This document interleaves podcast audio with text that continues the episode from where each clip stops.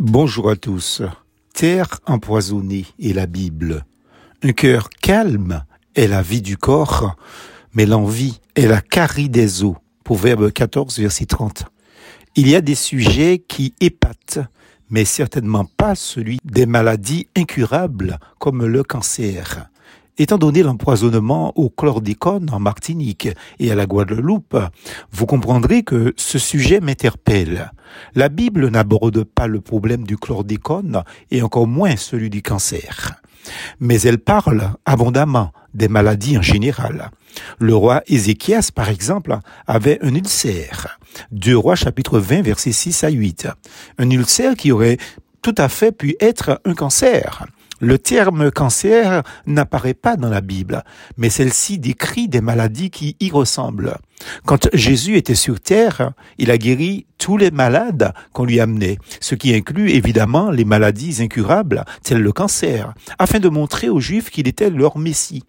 Le cancer, comme toutes les maladies, est une conséquence du péché, certes. S'ajoutant à ces péchés, il y a la cupidité, l'avarice et la profitation, une sorte de tare dans la société martiniquaise, dont la population des Antilles françaises est la victime jusqu'à ce jour.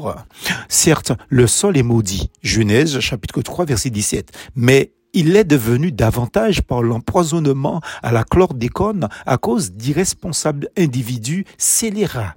À croire que le sol est encore plus maudit chez nous. Certes, tous les hommes retournent à la poussière et meurent de diverses maladies qui sont la conséquence naturelle de la malédiction dont parle la Bible, mais le profit accélère le départ de beaucoup de personnes vers l'enfer ou le paradis.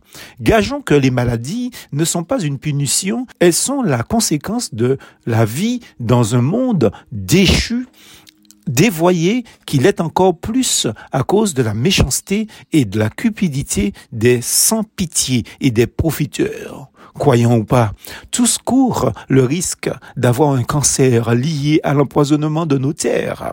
Malgré ce tableau sombre aux Antilles, dit françaises, et dans le monde entier, marqué aussi par le péché, nous avons une espérance éternelle. Le psaume 103, versets 1 à 4, contient un passage merveilleux qui nous donne l'assurance que tous les maux de ce monde prendront fin un jour. Je cite, Bénis l'éternel, mon âme, que tout ce qui est en moi. Bénis son Saint-Nom. Bénis l'Éternel, mon âme, et n'oublie aucun de ses bienfaits. C'est lui qui pardonne toutes tes fautes, qui guérit toutes tes maladies. C'est lui qui délivre ta vie de la tombe, qui te couronne de bonté et de compassion. Fin de citation.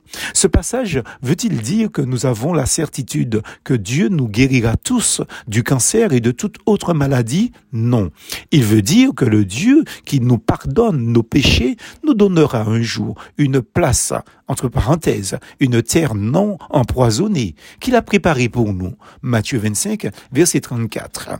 Sa rédemption nous préserve de la destruction éternelle, pas du corps, mais de l'âme.